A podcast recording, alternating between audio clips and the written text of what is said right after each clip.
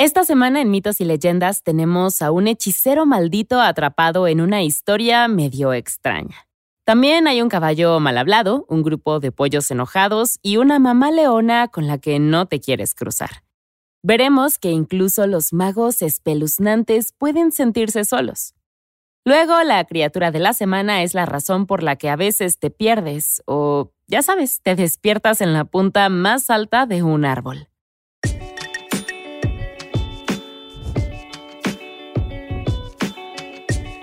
Esto es Mitos y Leyendas. Lo intenté y morí.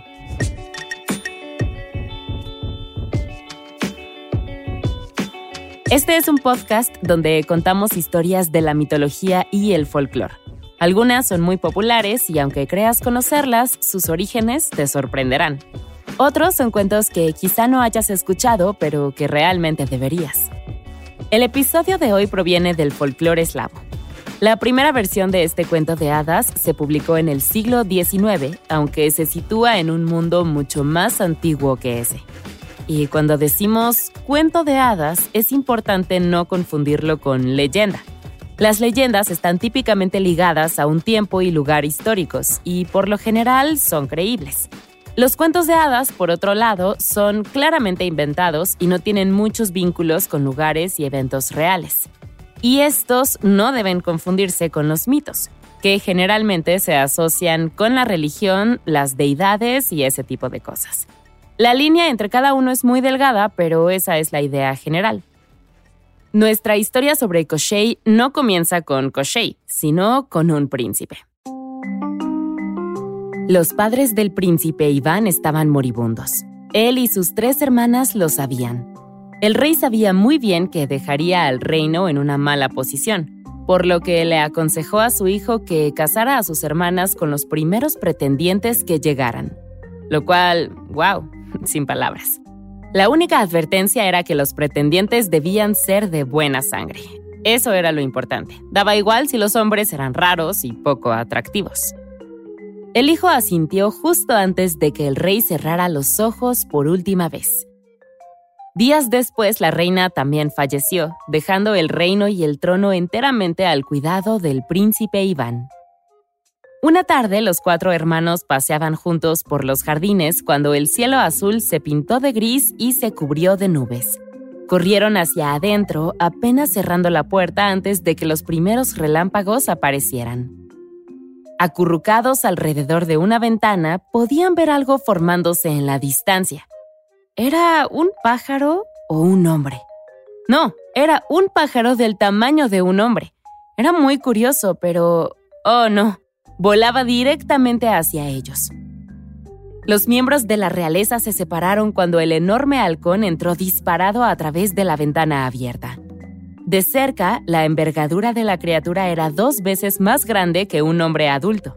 Dobló sus alas, que se transformaron en brazos a medida que cada pluma se encogía y se retraía en pequeños poros que poco a poco desaparecieron. Usted es un hombre, tenía razón, dijo una de las princesas dándole un codazo a otra. Sí, era un hombre, saludó. Un hombre que iba a cortejar a una de las hijas. Miró esperando a cada una de las cuatro princesas. Iván señaló a sus hermanas y se apartó del camino. A quien quisiera elegir el evidente mago era libre de hacerlo. Entonces la hija mayor, quien siempre fue la primera en todo, dio un paso adelante con valentía. Por supuesto que se casaría con el intruso encantador. Y así fue. En poco tiempo los dos se unieron en una ceremonia boho chic y el hombre pájaro se llevó a su novia en una bocanada de humo. Los días se convirtieron en semanas y las semanas en años. Y nuevamente la familia dio un paseo por los jardines. Como aquel día, el cielo se oscureció, obligando a los miembros de la realeza restantes a entrar. Una vez más, una figura se materializó entre las nubes de la tormenta, pero en lugar de atravesar la ventana abierta, esta criatura irrumpió por el techo y abrió un gran agujero. Un águila enorme aterrizó entre los escombros astillados. Los miembros de la realeza esperaron y efectivamente las plumas del ave se deslizaron por las extremidades humanas para revelar a otro hombre. Él tenía ojos para la hija del medio. ¿Se casaría con él?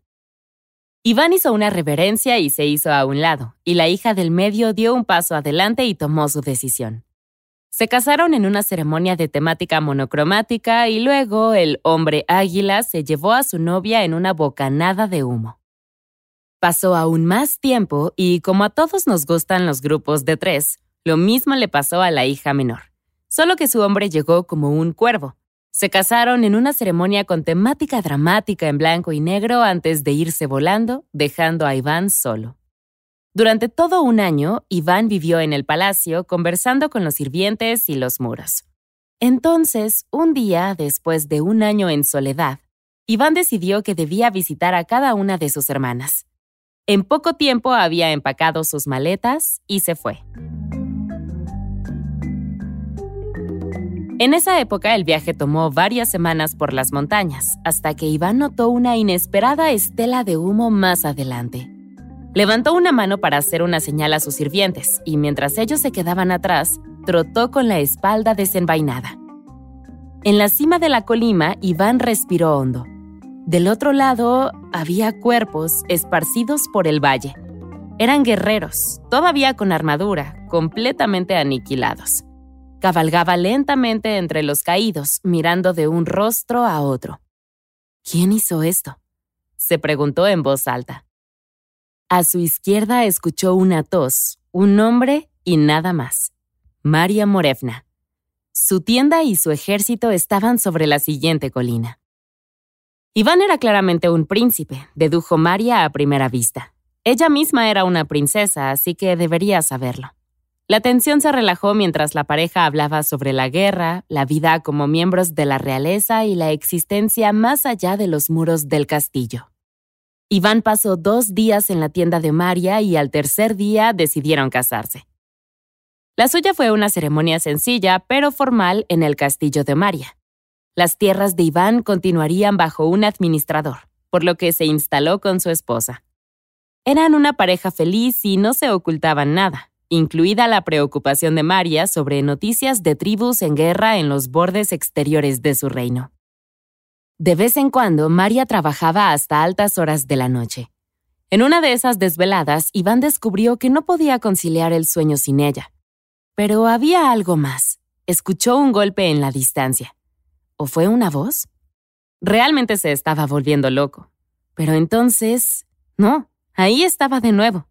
Con un movimiento dramático, Iván aventó las sábanas, encendió una vela y se dirigió a investigar. El castillo era enorme y su búsqueda le llevó casi una hora, pero finalmente encontró la fuente del ruido. ¿Las mazmorras? Había pensado que estaban vacías. La princesa nunca tomaba prisioneros. Lentamente movió la gruesa manija de hierro y descendió las oscuras escaleras de caracol. Con cada paso el ruido se hacía más fuerte. Eran gritos. Alguien estaba en agonía, soltando galimatías y estrellando cadenas contra la piedra. Entre los gemidos rítmicos llegó un nuevo sonido. Un golpe contra la piel y los huesos. Luego, silencio. Algo raspó contra el piso de piedra. Una puerta se cerró y unos pasos apresurados se acercaron. Al recorrer la parte inferior de las escaleras, Iván vio otra vela encendida. Era María. ¿Qué estás haciendo aquí? le preguntó ella. Escuché gritos y me trajeron hasta aquí, dijo Iván. Tú y tus sueños. Esa puerta al final del pasillo, ¿qué hay detrás? Iván pasó junto a María y tocó. La puerta de hierro era gruesa e inamovible, y la manija estaba bloqueada. Volvió a mirar a María, que estaba sujetando una pequeña llave negra en un llavero de cuero. ¿Quién está ahí? preguntó Iván, pero María negó con la cabeza. ¿Por qué no? He visto todos los demás lugares de tu casa. No tienes nada que esconder. Es demasiado peligroso y él es demasiado poderoso. ¿Él? ¿Quién? No tienes que hacer esto sola, pero no puedo ayudarte si no me dices qué hay ahí. María se mantuvo firme. Lo siento, es demasiado peligroso. Ahora, los secretos son algo peculiar. Un vínculo, tal vez una oportunidad, y a veces un dilema. Y sea cual sea la forma que tomen, siempre crecen con el tiempo. Con cada día que pasaba, la relación de Iván y María se hacía más fría y más distante. Algo había cambiado esa noche en el calabozo, y la llave siempre presente alrededor del cuello de María era una prueba de eso. En toda la tierra, las tribus en guerra se volvieron cada vez más rebeldes, lo que agravó la tensión en el hogar. Cada que pasaba le recordaba a Iván la soledad que había sentido sin sus hermanas. Para ocupar su tiempo se sentaba afuera de la puerta de la mazmorra, presionando la oreja contra la barrera de hierro de vez en cuando para escuchar los murmullos y cadenas del otro lado. En las sombras, el aburrimiento se convirtió en curiosidad, que se convirtió en obsesión. ¿Quién vivía detrás de la puerta? Un día, durante el desayuno, María anunció que acompañaría a su ejército al frente para asegurarse del fin de las tribus invasoras de una vez por todas. Iván comió con cara de preocupación, pero por dentro se regocijó. Esta era su oportunidad. Dos días después, María se fue con sus guerreros mientras Iván saludaba desde el balcón. Miró hasta el último estandarte sumergido bajo el horizonte. Era hora. Pronto, parado sin aliento ante la puerta de la mazmorra, Iván sacó la llave con el llavero de cuero, la cual había robado el día anterior mientras María se bañaba. Bueno, reemplazado, no robado. Eso sonaba mal, y él no era un mal tipo. Él solo la estaba tomando prestada, en realidad. Era... Iván se dio una bofetada en la cara. Pon atención, la llave. Ahí estaba. Eso era todo lo que importaba. Y con suerte, María no se había dado cuenta de que llevaba una imitación que había comprado en el mercado. Él las intercambiaría tan pronto como volviera a casa. Y así, Iván encontró la cerradura y giró la llave. La suciedad y los escombros se desprendieron de las bisagras cuando la puerta se abrió. Por dentro no era lo que había imaginado en absoluto. Ayúdame. Llegó un susurro ronco y dos ojos parpadearon abriéndose entre las sombras. Era solo un anciano. Estaba encadenado en el centro de la habitación, sus pies atados al suelo y ambas manos jalando hacia el techo en diferentes direcciones. Su cuello, piernas, torso y brazos también estaban encadenados. Había 10, 11, 12, 12 ataduras en total. Demacrado y débil, el hombre parecía no merecer tales medidas. Para citar a Chuck Palahniuk en Fight Club, él parecía un esqueleto sumergido en cera. Con un sonido metálico alarmante, el prisionero agitó sus ataduras mientras sus ojos hundidos y redondos destellaban suplicantes hacia Iván. ¿Qué fue eso? Ah, el hombre estaba tratando de decir algo. Pero cuando solo aire vacío salió de los labios deshilachados del anciano, Iván finalmente entendió. Se alejó corriendo, regresando momentos después con un balde de agua. El prisionero se tensó contra las cadenas y hundió toda su cara en la cubeta. Mechones de cabello gris flotaban en la superficie mientras el hombre bebía hasta la última gota. Primero una cubeta, luego una segunda, luego una tercera. Iván corrió a buscar una cuarta, pero en la puerta escuchó una voz. Espera. Ah, no hay necesidad de agradecerme. Allí, en el centro de la celda, el anciano ya no estaba sujeto por cadenas. En su lugar, él la sostenía. En un instante abrió los brazos de par en par, rompiendo los grilletes. Diez años, dijo. Diez años me ha tenido aquí sin comida, sin bebida, sin descanso. Había muerto mil muertes, pero ahora era su turno. A cambio del agua y la libertad, dejaría vivir a Iván. Sin embargo, agregó, podrás ver a tus propios oídos antes que a la princesa María de nuevo. Un remolino de humo comenzó a rodear la habitación y chispas de corriente eléctrica azul se acumularon y estallaron alrededor del anciano. Ah, pero tenemos espejos para ver nuestros propios oídos, gritó Iván por encima del torbellino. Pero fue demasiado tarde. Cuando el humo se disipó, el anciano se había ido. Cuando Iván llegó al campo de batalla, la multitud reunida le dijo lo que ya sabía. Era demasiado tarde una vez más. el círculo de hierba seca, el caballo caído, la confusión por todas partes. Un relámpago había aterrizado del cielo, le dijeron, seguido de un torbellino agudo. Cuando el polvo se asentó, María no estaba por ningún lado. Todo esto era culpa suya, se percató Iván tembloroso. La llave, la mazmorra, las múltiples advertencias de su esposa. Él no había escuchado y, en cambio, liberó a un poderoso mago. Desafortunada y afortunadamente solo había una cosa que podía derrotar a un mago. Más magos. ¿Recuerdas a los magos alados que pretendieron a las tres princesas y ganaron sus corazones al inicio de esta narración? Sí, Iván también lo recordó. Entonces se dispuso a visitar a cada una de sus tres hermanas y a sus esposos mágicos. Primero pasó por la casa de la hermana mayor. Su marido, el halcón mágico, se nubló ante la mera mención del hombre de la mazmorra. Probablemente era el poderoso hechicero que desapareció hace más de una década. Había gobernado una tierra lejana y era muy peligroso. Su nombre era Koshei. Dado que Iván tenía la intención de enfrentarlo y no había nada que pudiera decirse para disuadirlo, el mago halcón le pidió un pequeño objeto simbólico al príncipe antes de que se fuera. Algo hecho de plata, si lo tienes, dijo. Y porque hasta el equipo de campamento real es de la mejor calidad, el príncipe tenía una cuchara de plata sólida metida en su mochila. Se la entregó sin dudarlo y siguió su camino. A continuación se reunió con la hermana de en medio y su esposo, el águila mágica. Allí, Iván aprendió más sobre Koshei. Aparentemente montaba un caballo parlante increíblemente rápido. El punto es, Koshei podía viajar de un reino a otro en un par de horas, además de su significativa destreza mágica. Oh, y con frecuencia andaba por ahí desnudo, porque, ¿por qué no? ¿Puedes darme también un objeto antes de que te vayas? ¿Algo de plata? Preguntó el mago. Entonces Iván le entregó su tenedor de plata y continuó su viaje.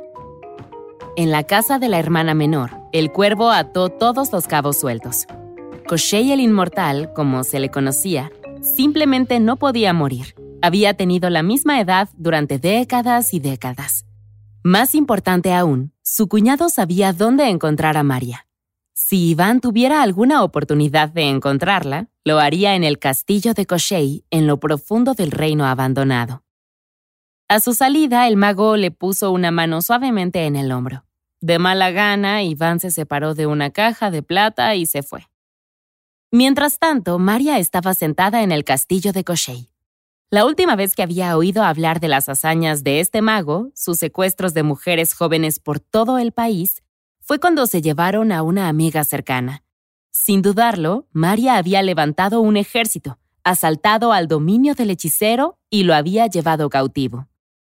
Ahora le tocaba a ella el turno de ser prisionera. Solo que no fue tan malo como había imaginado. Claro, polvo y sombras espeluznantes acechaban en cada rincón, y sí, su captor era un monstruo maligno, casi esquelético, pero no la había lastimado de ninguna manera. De hecho, le había dado su propio espacio para hacer lo que quisiera. La única advertencia era que no podía irse. Nunca. La dualidad de Koshei la dejó perpleja. Por un lado era poderoso y peligroso. El mundo conocía su demoníaca imprevisibilidad y locura. Pero también había algo tranquilo y humano en él. Era un profundo anhelo por la conexión humana que lo había llevado a la locura en primer lugar. En esos destellos de vulnerabilidad, María sintió pena por Koshei. Bueno, casi. Seguía siendo una princesa guerrera. Los reyes se inclinaban ante ella, y su historia no acabaría con una muerte oscura. Así que escaparía o moriría en el intento. Día tras día desempeñó su papel mientras buscaba en secreto su ventaja. La frontera que rodeaba al reino de Koshei era tal que siempre era difícil de localizar. Tampoco había duda de si habías cruzado a sus tierras o no. Todo estaba salvaje y cubierto de maleza de su lado. A pesar de que Koshei desapareció por más de una década, nadie se atrevió a tomar su tierra porque, después de todo, él era Koshei el Inmortal. No había guardias ni vigilantes, porque no los necesitaba. Así que Iván cabalgó hasta la puerta principal y entró sin problema. Unos pasos y la luz de una vela tenue se acercaban por el largo pasillo. Se hicieron más rápidos, más urgentes, y antes de que Iván se percatara, un par de brazos le envolvieron con fuerza el cuello. Era María. Lo abrazó de nuevo, luego dio un paso atrás para aplastar su armadura y liberarse de Koshei. Sobre eso, dijo, yo, en realidad, ¿podemos salir de aquí? Koshei estaba cazando, por lo que la pareja montó en el caballo de Iván y cabalgó rápidamente hacia el bosque. Después de ir a cazar, Koshei regresó desnudo. Sí, y no sé por qué, sobre su veloz caballo parlante. Había sido un día exitoso, pero cuando el hechicero estaba a punto de entrar, el caballo habló. ¡Wow! Detente, compañero. Algo no está bien. Koshei analizó el lugar con la mirada. ¿Qué dices? El caballo relinchó hacia la puerta abierta del castillo. Además, ¿el tipo no podía oler la esencia de ese hombre en el aire? Alguien había venido a rescatar a la niña. Koshei jadeó. ¿Podrían atraparlos? Fue entonces cuando el caballo se desató y se puso a hablar de lo rápido que es. Tanto que podían sembrar trigo en el campo, cosecharlo, molerlo hasta convertirlo en harina, hacer cinco pasteles con él comerse esos pasteles y luego empezar a buscar a la pareja y todavía los atraparían antes de que abandonaran el reino de Koshei. Entonces, ¿eso es un sí? preguntó Koshei con la mirada en blanco. Ahora, con el caballo ridículamente rápido, pronto superaron a Iván y Maria en el bosque. Con un poco de magia, Koshei congeló a los miembros de la realeza y levantó a Maria en el aire mientras se acercaba. Vaya, vaya, vaya.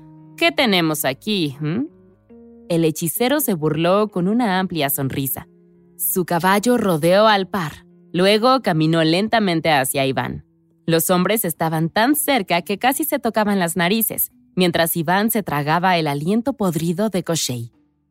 Debido a que Iván había sido tan amable al dejar escapar al hechicero, se salvaría de nuevo. Si se llevaba a María de nuevo, no obstante, Koshei sonrió aún más. Sí, volvería a ser perdonado. Todo el concepto debió haberle parecido gracioso al hombre, porque estalló en risas alegres de abuelo durante mucho tiempo. Entre jadeos, Cochet dijo que si Iván continuaba y trataba de liberar a María por tercera vez, lo cortaría en pedazos. Ante esto, cesaron todas las risas y fue entonces cuando la voz del hechicero se encendió con un furioso y profundo escalofrío que hicieron que se perdiera la imagen del anciano loco cabalgando desnudo y dejaron ver al demonio destrozador de cadenas. Ese era el peligro de Koshei. Y con eso, el hechicero se fue con María entre los árboles. Y hasta aquí hacemos una pausa. No te pierdas la segunda parte de esta historia en nuestra siguiente entrega. Mitos y Leyendas es un podcast de los creadores de Myths and Legends y Sonoro. Todas las historias y los episodios se basan en la exitosa franquicia de podcast Myths and Legends de Jason y Carissa Weiser. Nuestro tema principal es de la banda Broke for Free y la música de la criatura de la semana es de Steve Combs. Encontrarás los links de las canciones en la descripción del podcast. La producción corre a cargo de Alex González, Mitzi Hernández, Esteban Hernández Tamés e Israel Pérez con el ensamblaje de Ricardo Castañeda para Sonoro Media. Yo soy Vale Estrada y también me hago cargo de la adaptación al español.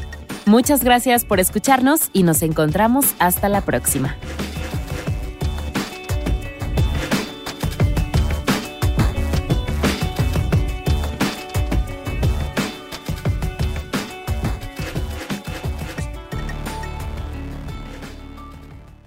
Hello, it is Ryan, and we could all use an extra bright spot in our day, couldn't we? Just to make up for things like sitting in traffic, doing the dishes, counting your steps, you know, all the mundane stuff. That is why I'm such a big fan of Chumba Casino. Chumba Casino has all your favorite social casino style games that you can play for free anytime, anywhere with daily bonuses. That should brighten your day a little.